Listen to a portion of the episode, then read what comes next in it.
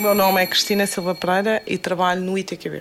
No laboratório estabelecemos um, um, processo inovador que permite, a partir da utilização de sais líquidos, recuperar as estruturas que são estruturas físicas, não é, da planta. Tem um nome, são poliésteres e normalmente desempenham um papel defensivo na planta e o facto de nós as conseguimos recuperar de uma forma que preserva a química nativa, a química que existia lá e a estrutura nativa, permite que tenham as propriedades que desempenham na planta, portanto as propriedades defensivas. Isto significa que são antimicrobianos bacterianos, significa que impedem a adesão de, das células bacterianas. Para além disso, são resistentes à água, têm propriedades mecânicas que são interessantes e podemos até compará-los em alguns pontos com a própria epiderme, que sugere logo o uso ou melhoramento destes materiais como sistemas de, defensivos para a própria pele ou para prevenir infecções da pele ou tratamento de infecções da pele.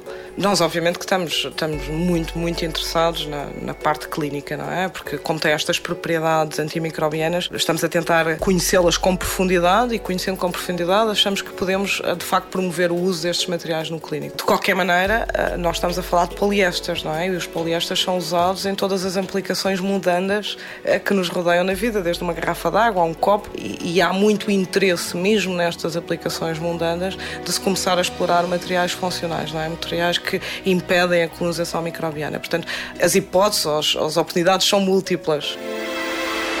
90 Segundos de Ciência é uma produção conjunta Antena 1, ITQB e FCSH da Universidade Nova de Lisboa, com o apoio da Nova Artis.